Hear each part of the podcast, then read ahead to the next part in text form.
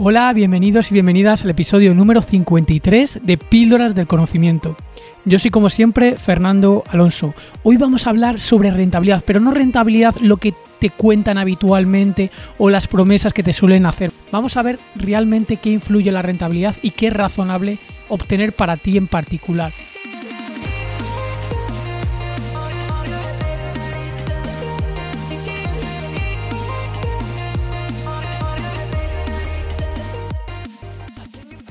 1994, en su libro titulado Cómo mentir con estadísticas, Darrell Huff, el escritor, venía a decir que hay innumerables trucos que se usan para engañar, más que para informar. Ten en cuenta que lamentablemente cuando se anuncian rentabilidades se emplean varios métodos capciosos de calcular y declarar los rendimientos, que evidentemente no son los que obtienen los inversores particulares.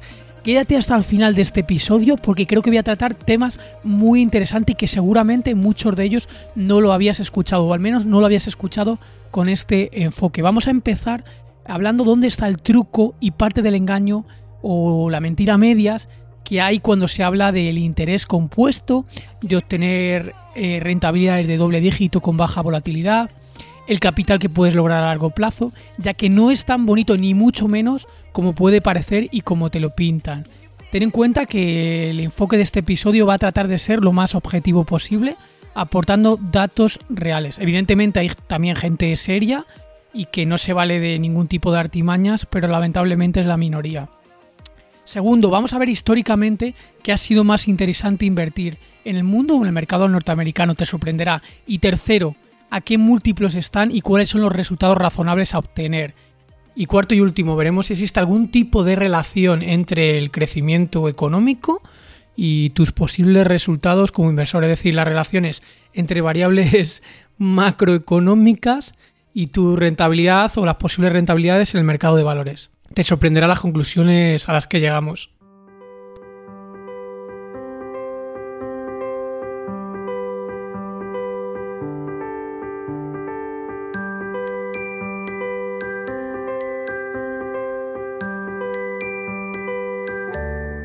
Cuanto a rentabilidad, vamos a empezar con el primera fuente de problemas, el primer fuente de desconocimiento, que si no lo conoces eres susceptible de interpretar mal la realidad, interpretar mal los datos o directamente sufrir un engaño.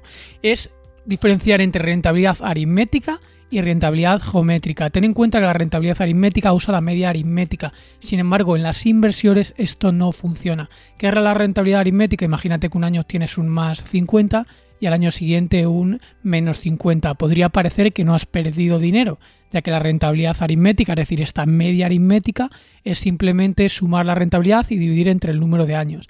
En este caso, 50 más 50 serían 100, dividido, bueno, perdona, 50 menos 50 sería 0, dividido entre 2, 0. Podría parecer que no has perdido dinero. Sin embargo, la rentabilidad geométrica, que es la que tienes que usar, demuestra que efectivamente habrías perdido dinero. Si empiezas con 100 y el primer año es un 50%, tendrías 150. Si al año siguiente esos 150 pierden el 50% de su valor, tendrías, el 70, tendrías 75.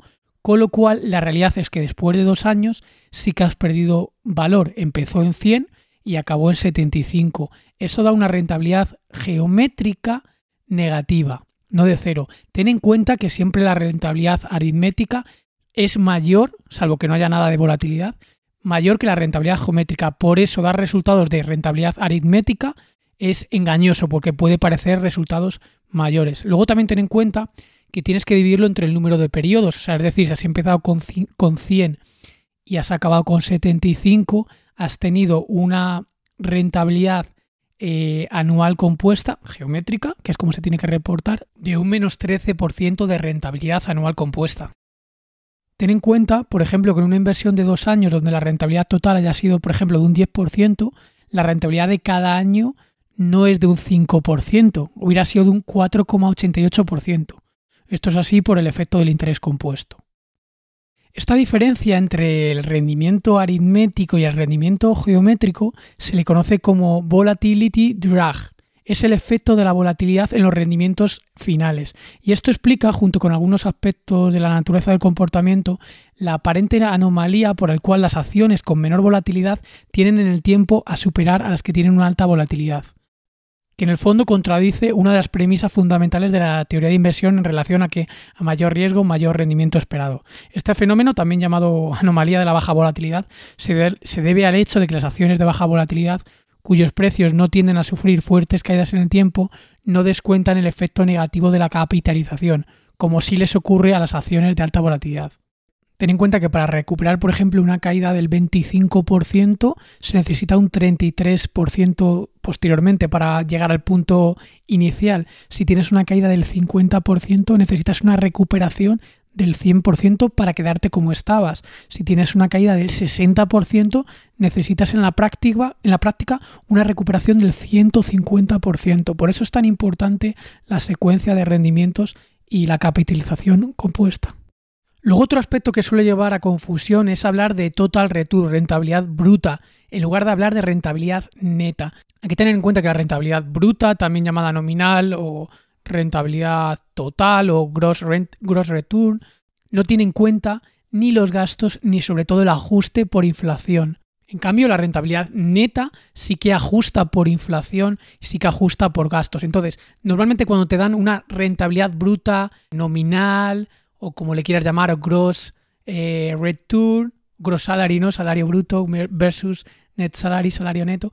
Eh, te están dando una rentabilidad que no es la que tú vas a obtener, está muy por encima. Y luego además pasa otra cosa. Cuando hablamos de rentabilidad neta, también llamada real, entre comillas, porque ya tiene ese ajuste de gastos y de inflación, ojo con la inflación, porque la inflación es una aproximación a la pérdida de poder adquisitivo, pero esa aproximación no tiene por qué ser la real. Al final el cálculo de, de la inflación ligada a un índice de IPC tiene determinados problemas, determinados sesgos que hay que tenerlo en cuenta, aunque sí que puede ser una aproximación o la mejor aproximación que tenemos para en agregado y para toda la sociedad de calcular la rentabilidad. Entonces, busca siempre más que rentabilidad bruta, que es muy engañosa y se suele usar mucho, es la rentabilidad neta. Luego también tienes que tener en cuenta si la rentabilidad está teniendo en cuenta o no la reinversión de los dividendos porque es muy engañoso hacer una comparativa o una comparación de una rentabilidad, sobre todo si quieres ofrecer una, mejor imagen, es compararte contra un instrumento que no, no esté teniendo en cuenta la reinversión de los dividendos. Hay, por ejemplo, índices cuyas compañías que lo conforman tienen una alta tasa de distribución y el índice pudiera parecer que no crece. Y para hacer una comparación lo más justa posible, siempre usaría servicios, por ejemplo, el de Morningstar.es, que tiene en cuenta, puedes hacer la comparativa contra el net return teniendo en cuenta la reinversión de dividendos. Esto te da una imagen más fidedigna de lo que realmente ha sucedido. Luego otro aspecto que juega un papel importante en la rentabilidad y que tampoco se conoce tan a fondo es que la divisa juega un papel muy importante en el cálculo de rentabilidades. Por ejemplo, tengo yo aquí una tablita con las rentabilidades del MSCI World eh, desde 2005 hasta 2019 en dólares y al lado lo tengo en euros. Bueno, pues cambia muchísimo. Hay años, por ejemplo, en el 2009 que en dólares obtiene un 30%, sin embargo en euros un 25%. O por ejemplo en... Fijaros, en 2005 obtiene moneda de dólares un 9,49%, sin embargo en euros un 15,7%. Entonces, mucho ojo también con la rentabilidad sobre qué moneda está calculado. Lo más importante para ti es que se dé en la moneda que tú estás empleando, en la moneda que tú estás invirtiendo. Y luego llegamos al meollo de la cuestión. Eh, a la hora de calcular estas rentabilidades anuales compuestas, en el ejemplo que yo puse de que subía a 100 y luego 150 y luego caía a 75, eh, es un ejemplo muy muy sencillo en el que no tiene en cuenta lo que realmente hacemos los inversores, que es aportar más dinero o hacer reembolsos, es decir, sacar dinero. Cuando normalmente se reporta la rentabilidad, te están dando una rentabilidad ponderada por tiempo, en la que no se tienen en cuenta esas aportaciones o esos reembolsos. Es como si tú tuvieras todo el capital invertido desde el principio del periodo. Tú realmente lo que haces es ir haciendo normalmente aportaciones si estás en fase de acumulación o reembolsos si estás en fase de descendiendo la montaña, ¿no? De rentista. Esa, este cálculo real de rentabilidad, que es lo que tú necesitas, es una rentabilidad no por tiempo, sino por dinero. Vamos a intentar aterrizar este concepto para que se entienda por qué es clave y una de las mayores fuentes de decepción, sobre todo de los inversores que no llevan mucho tiempo. Hay que tener en cuenta que si tu capital invertido es mucho más grande que tus aportaciones periódicas, entonces sí que la rentabilidad por dinero, que es esa que está proporcionada, que te suministra ese fondo de inversión activo o ese fondo de inversión indexado o incluso un índice, esa rentabilidad por tiempo sí que se acerca a la rentabilidad que tú obtienes realmente, la rentabilidad por tiempo. ¿Por qué? Porque tus aportaciones son muy poco en comparación con todo el capital que tienes invertido. Pero por contra, si tu capital invertido todavía es pequeño o relativamente pequeño en relación a la cantidad que tú estás aportando periódicamente, en este caso sí que la rentabilidad por dinero o por dólar, como se suele llamar, o por euro, sí que difiere mucho de la rentabilidad suministrada por tiempo o ponderada por tiempo, que es la que tú tienes en la cabeza. Cuando te hablan de que un fondo indexado tiene un 6%, es una rentabilidad por tiempo, como si tuvieras todo el capital invertido desde el comienzo del periodo. Si un fondo de inversión activo, un Bestinver, te dice que ha hecho un 13% anual compuesto, que ahora veremos todo lo que tenemos que decrementar para cuánto tendrías tú, realmente es una rentabilidad por tiempo, no por dinero, que es la que tú realmente obtendrías.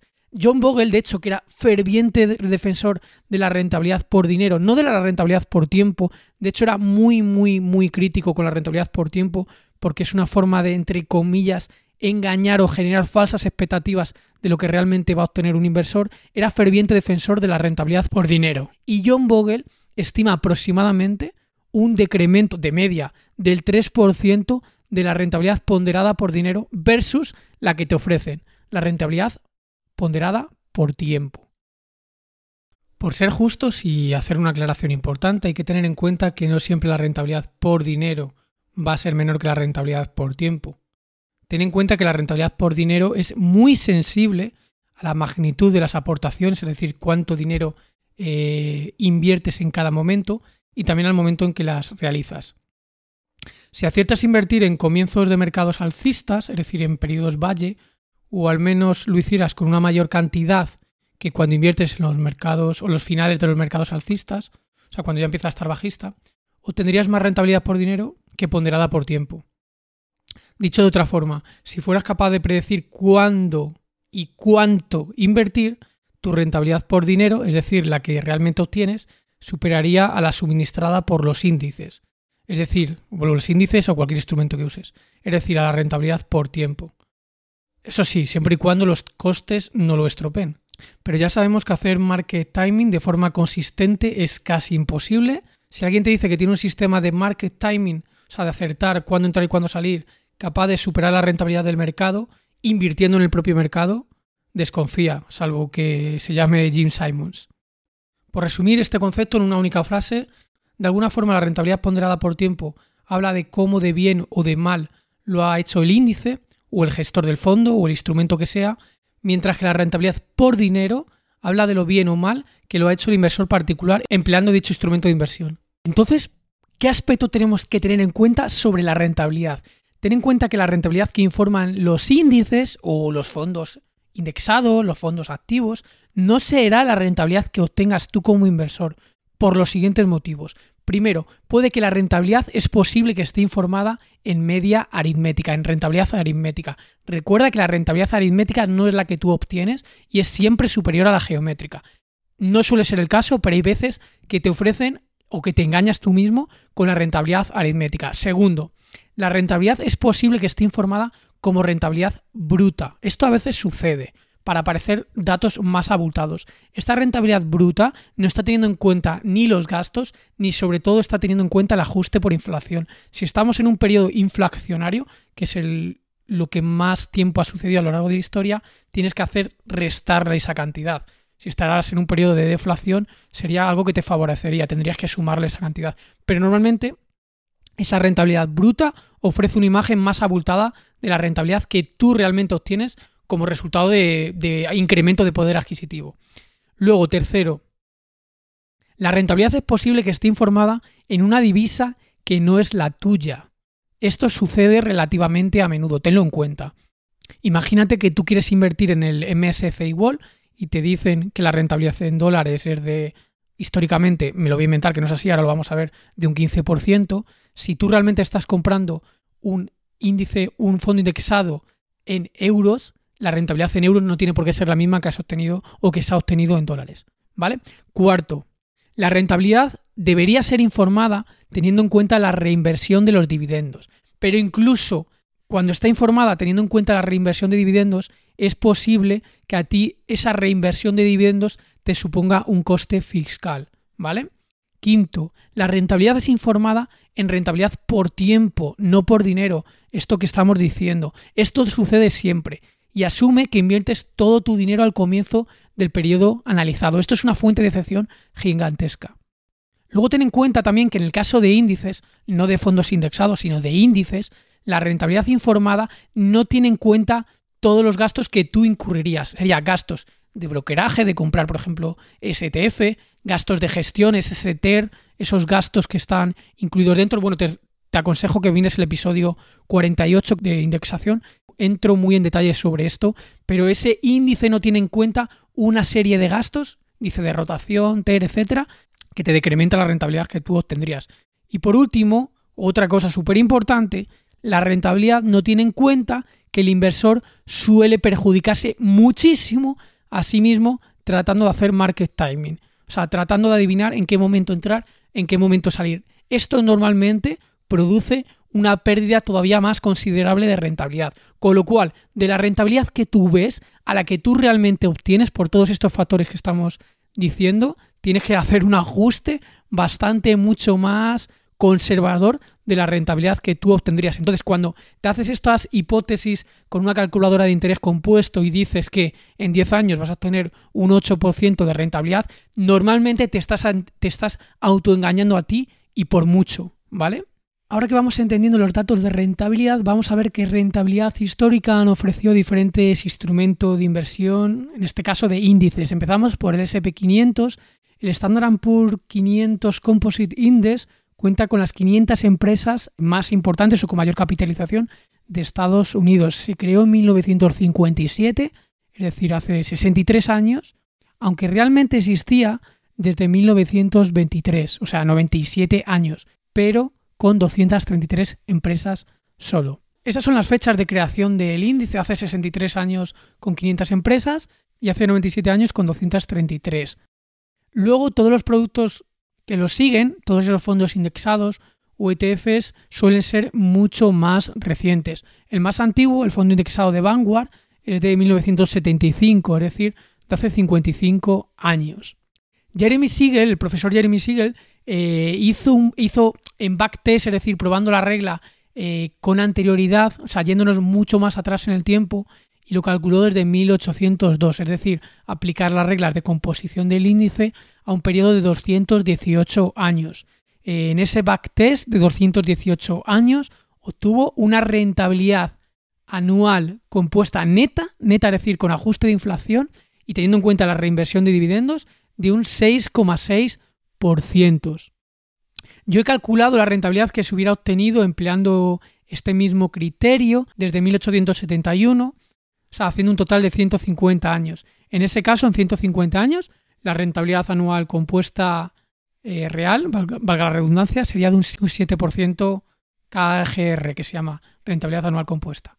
Bueno, ¿y qué ha pasado con el MSCI World? Bueno, el MSCI World es el índice de Morgan Stanley Capital International de, de 1.643 compañías medianas y grandes de 23 países desarrollados. Se creó en 1986 es decir, hace 34 años. Es, por tanto, mucho más reciente que el SP500. Hay que recordar que el SP500 se creó realmente este índice ya con 500 empresas en el 1957. Es decir, uno tiene 63 años, sin embargo el MSCI World tiene 34 años, a la mitad aproximadamente.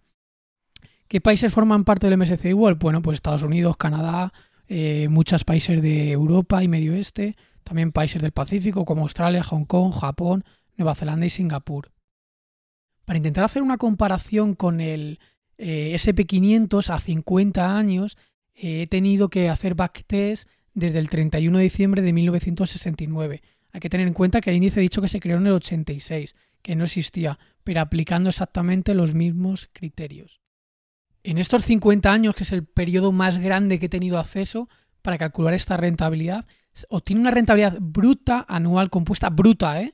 del 9,63%. La rentabilidad neta real sería aproximadamente de un 6,43%. Entonces, tenemos ya los datos de MSCI World y SP500. Hay cierta percepción de que el SP500 ha batido con mucho al MSCI World, pero porque son los últimos años. De hecho, si fijamos los 10 últimos años, ¿qué ha sucedido? SP500 9,83, MSCI World 6,57, o sea, 3 puntos menos.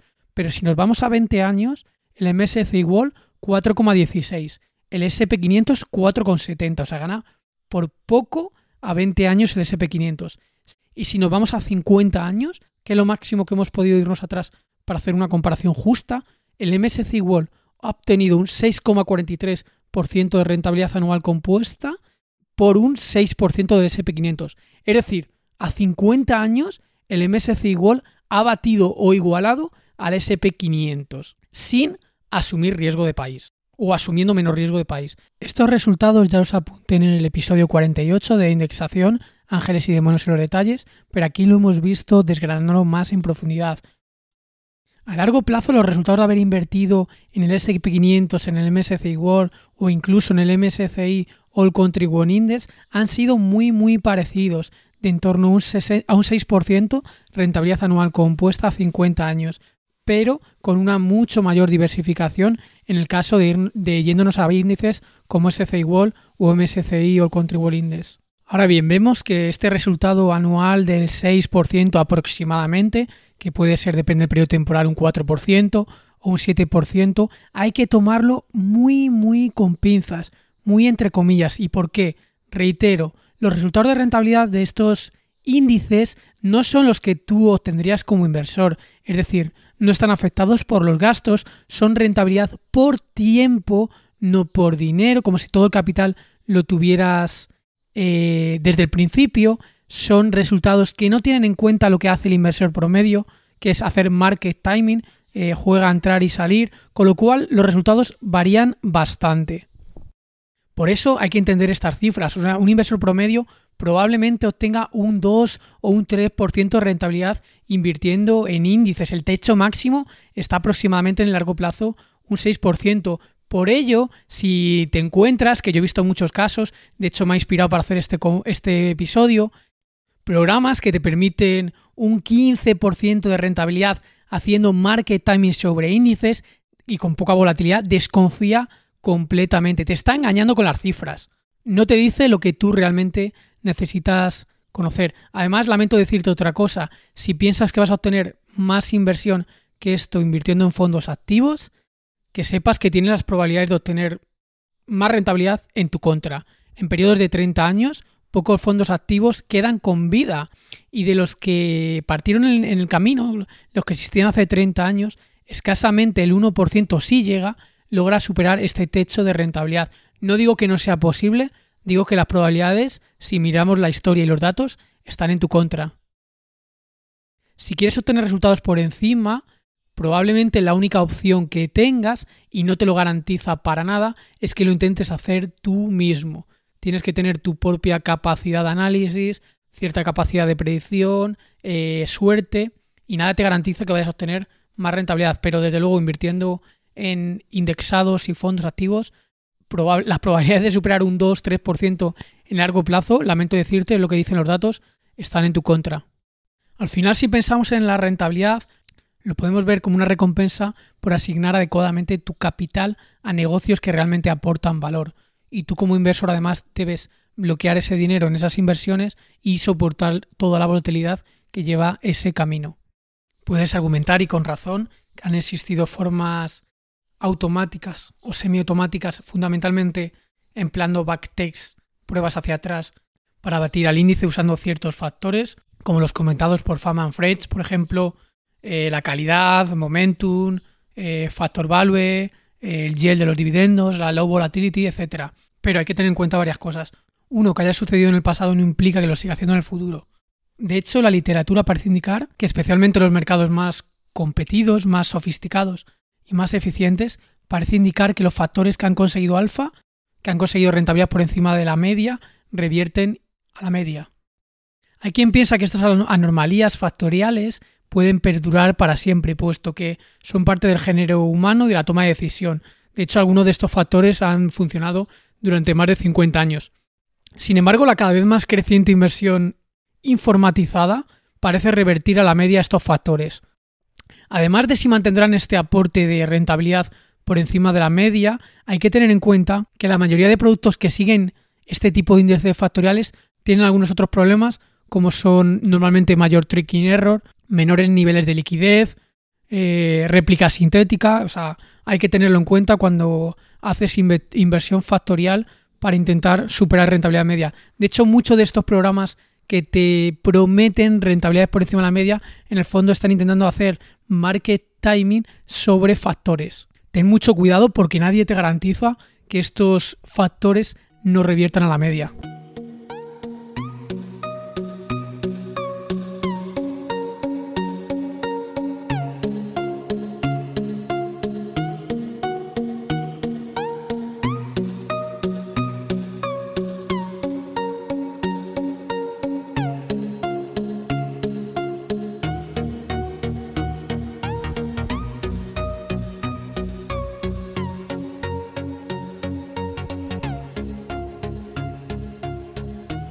A la tercera parte del episodio y es analizar la valoración actual de los índices, si están caros, baratos, sobreponderados o no.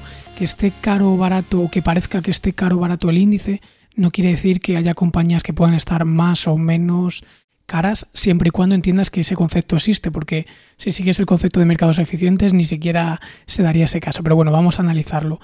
Uno de los modos que más me gustan a mí es la de valorar por CAPE, CAPE eh, lo introdujo el catedrático de finanzas de la Universidad de Yale y premio Nobel de Economía Robert Sillett. Eh, llamado CAPE o también llamado PER de Siller en honor a su autor, mide la relación entre el PER en promedio de 10 años, es decir, mira el PER de cada año y lo divide entre 10, ¿vale? Para coger los 10 últimos años. Si miramos el paper de Star Capital, que es a mí el que más me gusta, que se llama CAPE, Predicting Stock Market Returns, de Norbert Kremlin, que pertenece a Star Capital IG. De hecho, la web para mirar el CAPE yo siempre uso la de Star Capital, creo que es la mejor. ¿Qué sucede? Pues que encuentran una fuerte correlación negativa, concretamente de menos 0,7, entre el CAPE y la evolución próxima del mercado de valores en los siguientes 15 años. ¿Esto qué implica? Pues que cuando históricamente el CAPE ha sido alto, los próximos años la rentabilidad ha sido pobre y viceversa.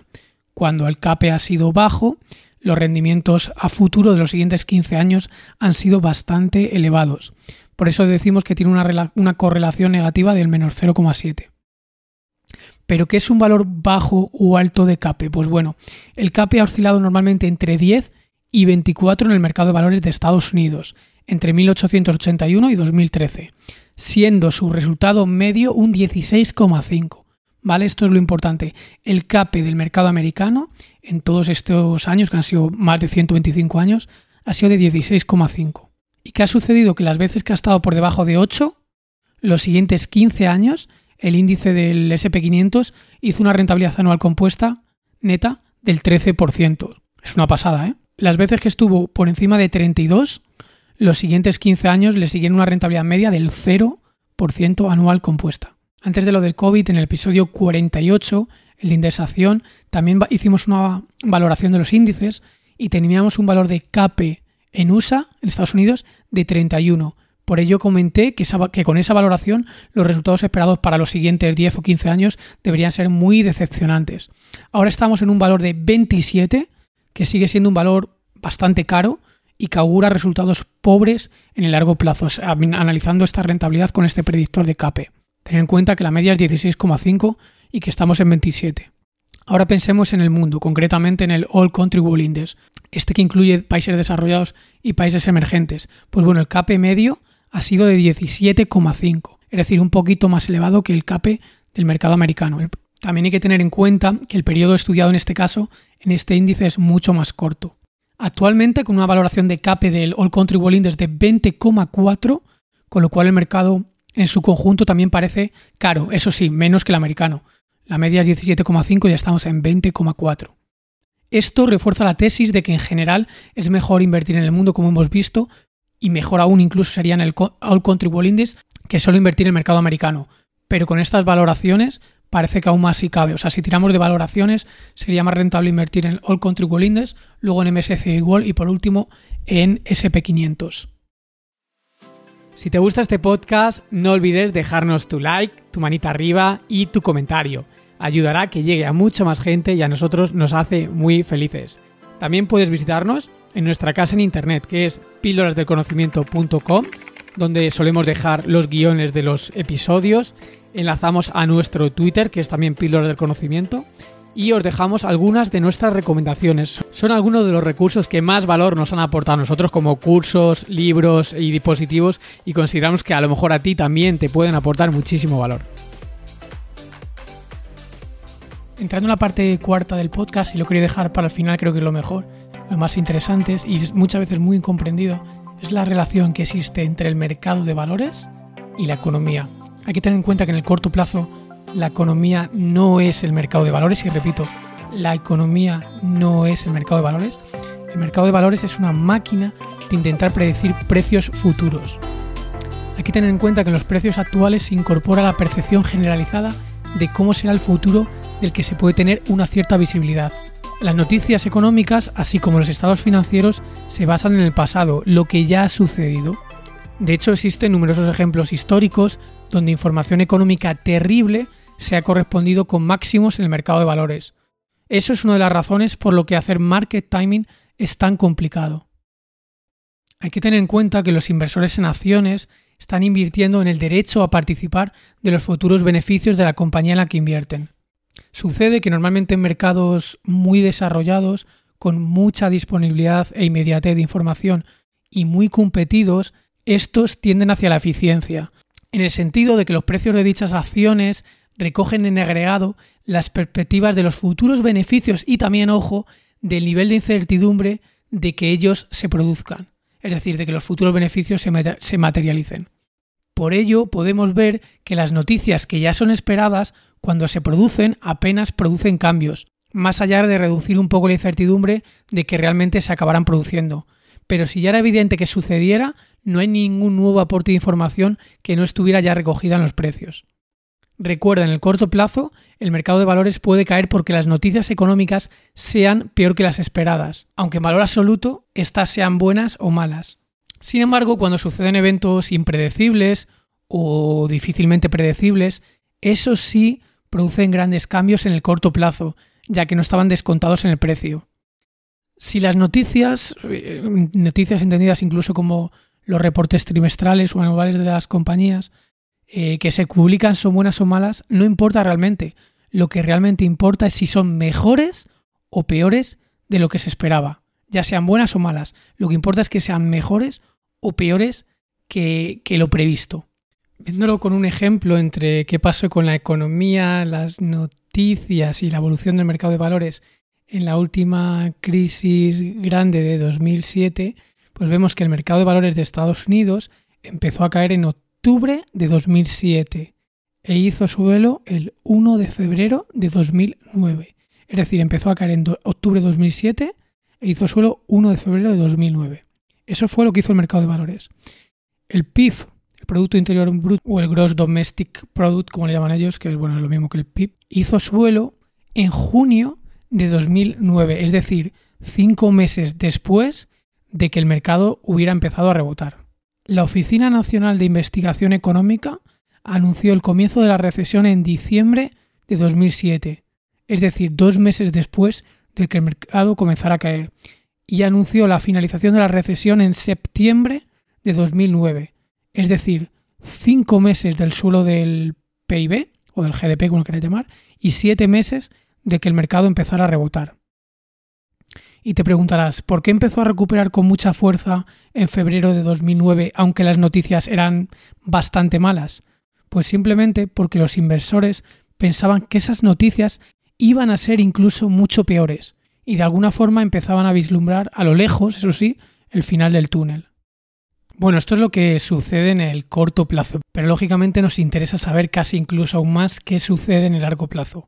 Para ver qué sucede en el largo plazo, me he leído un montón de libros de inversión, y, pero también me he ido directamente a muchos artículos científicos para ver exactamente qué dicen los datos, qué dice la estadística. Y lo he dividido en varias partes. Primero, quiero ver qué relación hay entre la curva de tipos o la inversión de la curva de tipos y el mercado de valores, y si hay una correlación o no. Bueno, pues resulta que hay una fuerte evidencia estadística en que la inversión de la curva de tipos tiende a anticipar la actividad económica. Pero ojo, como dice Buffett, si tú conocieras qué iba a suceder en la economía, tú también necesariamente no sabrías qué sucedería en el mercado de valores. Eso decía Warren Buffett. Vamos a ver que la habilidad para predecir la actividad económica no conduce a tener la habilidad para tomar decisiones puntuales sobre el mercado de valores. De hecho, y en esta línea, Fam Friends hicieron un estudio muy detallado, un paper, sobre el empleo de la herramienta de la inversión de curva de tipos para tratar de evitar pobres resultados de rentabilidad en el mercado de valores y llegaron a la misma conclusión que Warren Buffett. Literalmente, no hemos encontrado evidencia que la inversión de curva de tipos sirva como indicador para evitar pobres resultados de rendimientos en el mercado de valores. Eso en cuanto a la inversión de la curva de tipos.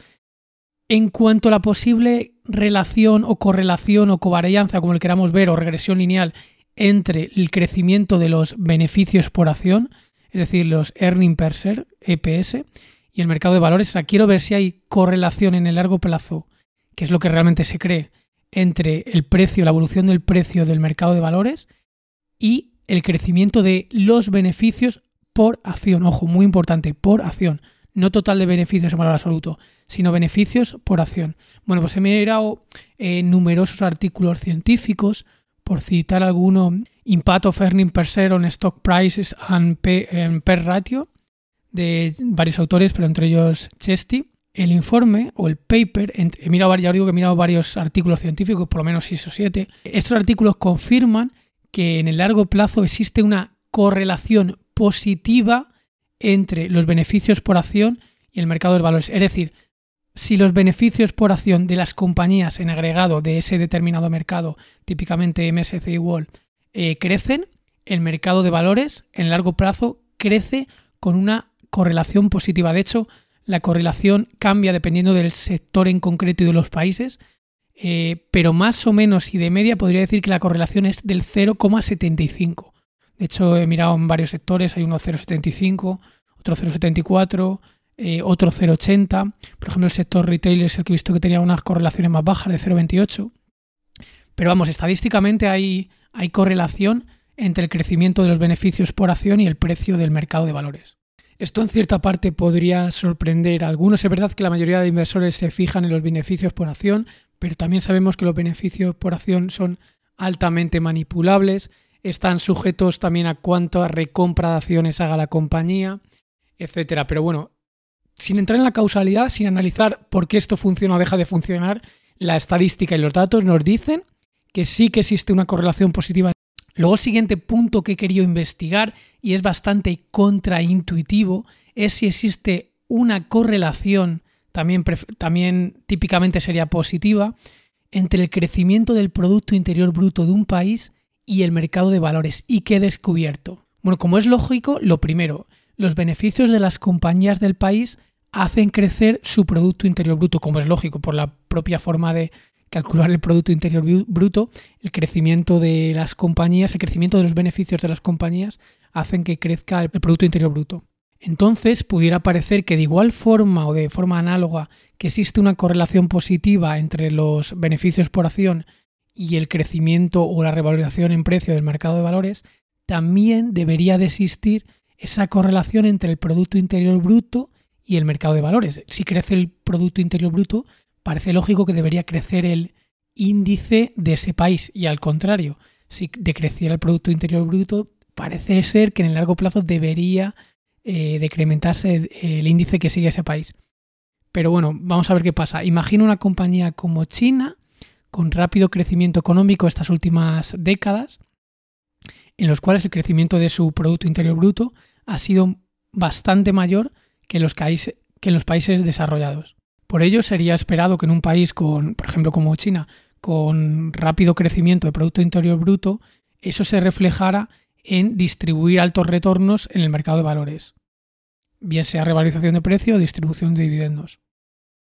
Y por el mismo razonamiento, bajos resultados de crecimiento del Producto Interior Bruto se deberían traducir en bajo retorno del mercado de valores.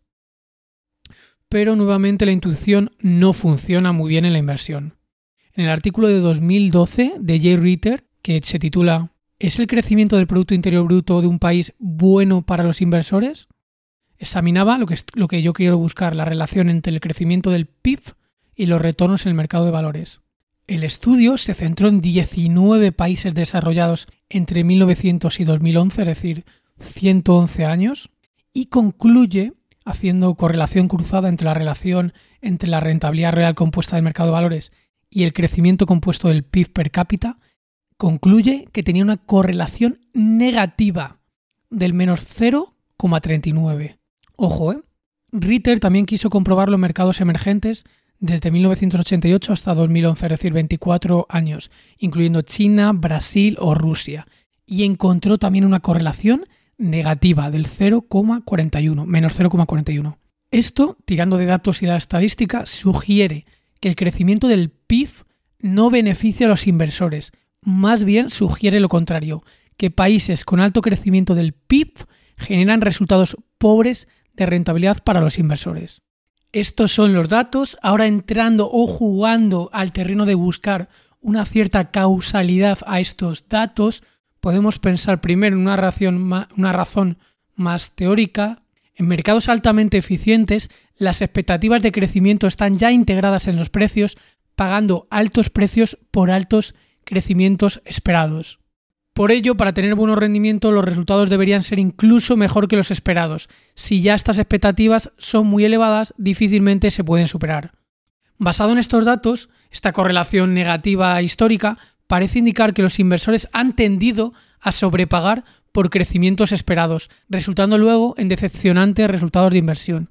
Esa es la razón, posiblemente una de las razones más teóricas, y una razón más estructural es lo que se conoce como slippage, escrito slippage, slippage que es, eh, bueno, en traducción español sería déficit o desfase, que realmente es el déficit entre el crecimiento económico y el crecimiento de los beneficios por acción, muy importante, por acción. Históricamente el crecimiento de los beneficios total de las corporaciones y el crecimiento del PIB han estado altamente correlacionados, como hemos visto, de hecho es base para su cálculo. Sin embargo, el crecimiento total de beneficios no siempre se da en los crecimientos de beneficios por acción. Ten en cuenta que los beneficios por acción pueden decrecer incluso aumentando los beneficios de la compañía si ésta está emitiendo nuevas acciones o simplemente toma malas decisiones de asignación de capital con dichos beneficios operativos. Ten en cuenta que, en economías en rápido crecimiento suelen necesitar de mucho capital para sostener ese alto crecimiento. ¿Cómo suelen eh, conseguir este capital? Bueno, pues haciendo, por ejemplo, ampliaciones de capital, lo cual diluye al accionista y diluye los beneficios por acción. Por ello, ten en cuenta que ponerte corto o largo en determinados índices de países por determinadas, entre comillas, posibles burbujas de crecimiento económico no respaldado por crecimiento real de la productividad, lamentablemente no es tan fácil. Es una narrativa que cala cuando lo escuchas, escuchas a ciertos gestores que lo dicen y por facilidad cognitiva parece razonable, pero resulta que incluso aunque conociera los posibles resultados económicos de un país y su Producto Interior Bruto, el crecimiento que vaya a tener, no te dice absolutamente nada de lo que van a hacer sus mercados de valores y lo que va a hacer una compañía en concreta. Es muy común esta creencia porque parece bastante intuitivo y razonable, pero los datos nos dicen lo que nos dicen, que hay una correlación incluso negativa. Casi se podría ver como un indicador contrarian. Más variables, más cosas que quería averiguar si existía correlación entre el precio y no. Bueno, pues que creo investigar si hay una correlación entre el crecimiento de los flujos de caja y el mercado de valores. ¿Vale? Bueno, he mirado varios artículos de nuevo y en un artículo de ellos, en un artículo en concreto, el Free Cash Flow and Long Run Firm Value, Evidence from the Value Line Investment Survey de Stephen C. en 2000, concluye que tras, tras un análisis estadístico, las compañías con gran generación de flujos de cajas, pero con alto nivel de gasto en capital, es decir, CAPEX, tienden a obtener bajos retornos. En cambio, grandes generadores de flujo de caja que tienden a ampliar el exceso de caja generado en repartirlo a los accionistas, bien sea con recompras de acciones o pago de dividendos, aunque aparentemente pueda parecer un mero ajuste contable, ya de hecho eres propietario de una compañía ahora con una caja menor al haberla distribuido, resulta que el mercado históricamente ha tendido a premiarlo con un retorno por encima de la media. Es decir, a la pregunta de si existe una correlación entre el crecimiento de los flujos de caja del mercado de valores, tendría que responder que sí, positiva, pero solo en algunos casos. No parece estar tan clara en general como la correlación que hay entre los beneficios por acción y la evolución del mercado de valores. Para aquellas que son grandes generadores de flujo de caja y que además reparten parte de estos beneficios, sí que parece que haber una correlación positiva, pero en el resto de casos incluso parece que hay una correlación negativa. Y había otra cosa que me interesaba, que me inquietaba y quería descubrir, y era si existe realmente una correlación en el largo plazo entre los tipos de interés, también entendido como liquidez, el precio del dinero, como cuánto cuesta que te presten dinero, y el mercado de valores. Si hay correlación y si lo hay, de qué tipo. Bueno, pues nuevamente leyendo varios artículos científicos, por ejemplo uno que se llama Relationship Between Interest Rate and Stock Price, Empirical Evidence from Developed and Developing Countries, eh, de 2017. En este estudio, que comprende desde 1988 hasta 2003, entre varios países en desarrollo y desarrollados, como Alemania, Australia, Bangladesh, Canadá, Chile, Colombia, España, Filipinas, Italia, Japón, bueno, etcétera, y Venezuela incluso. Y en la mayoría de países, que no en todos, se ha comprobado que el tipo de interés tiene una relación o una correlación negativa con el mercado de valores. Es decir, cuando los tipos de interés bajan, el mercado de valores sube. De hecho, tengo una gráfica muy buena, si te, si te metes en el guion del podcast, que son casi como 20 páginas, en la parte de la que estoy hablando en concreto tengo una gráfica que se ve los intereses a largo plazo y la evolución del mercado de valores y efectivamente se ve como hay, como hay una correlación inversa, o ha habido una correlación inversa, mejor dicho. Pues esto ha sido toda la información que hemos recuperado, todo el estudio que hemos realizado para intentar aportar valor al oyente, hacer algo diferente a lo que te sueles encontrar en cualquier otro tipo de podcast, de entrevista, canal de YouTube, intentar irnos a los datos, que es lo que más me gusta, porque a mí también es lo que me da más convicción y es lo que estoy acostumbrado a hacer en mi vida diaria casi para todos los aspectos. Voy a intentar resumir cuáles son las píldoras que creo que te puedes sacar de este episodio, llevar para casa bueno, pues que nos suelen engañar o nos autoengañamos con la rentabilidad. Tenemos que saber qué estamos midiendo y qué es razonable obtener. Para la mayoría de inversores que delegan eh, la inversión mediante fondos indexados o fondos, o fondos activos, una rentabilidad real anual compuesta del 4% es bastante razonable. Por otro lado, hemos visto que en el corto plazo una noticia negativa o positiva no nos dice nada, lo que verdaderamente nos dice algo es si es mejor o peor de lo que se esperaba. Y luego en el largo plazo, ¿qué influye o ha tendido históricamente a influir en el, en el movimiento del mercado de valores? Bueno, pues hemos visto que los beneficios por acción tienen una alta correlación directa con el crecimiento del mercado. Los tipos de interés tienen una correlación negativa con la evolución del mercado de valores, aunque también tengo que indicar que es menor la evidencia científica o menor la capacidad de generalización a todos los mercados como sí que lo es los beneficios por acción, es decir, tiene más peso, por lo menos por lo que yo he investigado, o una correlación más importante y más general los beneficios por acción que la evolución de los tipos de interés, aunque es verdad que los tipos de interés luego influyen de forma secundaria o de forma derivada, influyen en la evolución de los crecimientos por acción, pero ambos factores influyen en la evolución del mercado de valores. Por otro lado, hemos visto que el crecimiento de los beneficios en valor absoluto, sin tener en cuenta cuál es el beneficio por acción, no nos dice absolutamente nada por eso que nos hablen del total de crecimiento de beneficios de un país o una compañía no nos dice nada de acuerdo a tomar decisiones de inversión. Luego hemos visto que el crecimiento del PIB es casi un indicador contrarian, dado que tiene una correlación negativa entre el crecimiento del PIB y el movimiento del mercado de valores. De hecho, un crecimiento elevado del PIB no nos asegura, más bien todo lo contrario, que nuestras inversiones en este país sean rentables. Luego también hemos visto que la inversión de curva de tipos aunque pueda ser un predictor económico, nuevamente no nos dice absolutamente nada para tomar mejores decisiones de inversión. Ten en cuenta que si pudieras conocer de antemano por no lo sé, porque tienes cierta capacidad de análisis o porque directamente tienes información privilegiada, si conocieras los futuros, futuros, ¿eh? beneficios por acción o la evolución de los tipos de interés, sí que tendrías una ventaja competitiva valiosa a la hora de predecir de alguna forma eh, la evolución del mercado de valores. Si conocieras la evolución futura del PIB o la inversión de la curva de tipos o incluso los flujos de caja futuros en determinados mercados, básicamente no te permitiría eso tomar mejores decisiones de inversión que mejorarán tus retornos. Bueno, pues esto ha sido todo. Si te ha gustado el episodio, dale like, compártelo con tus amigos y déjame un comentario. Me haré muy feliz. Que sepas que he tenido que grabar el episodio con bastantes problemas de dolor de garganta, así que espero que, que te guste y que te sea muy útil. Un fuerte abrazo, nos vemos en el siguiente episodio. Chao.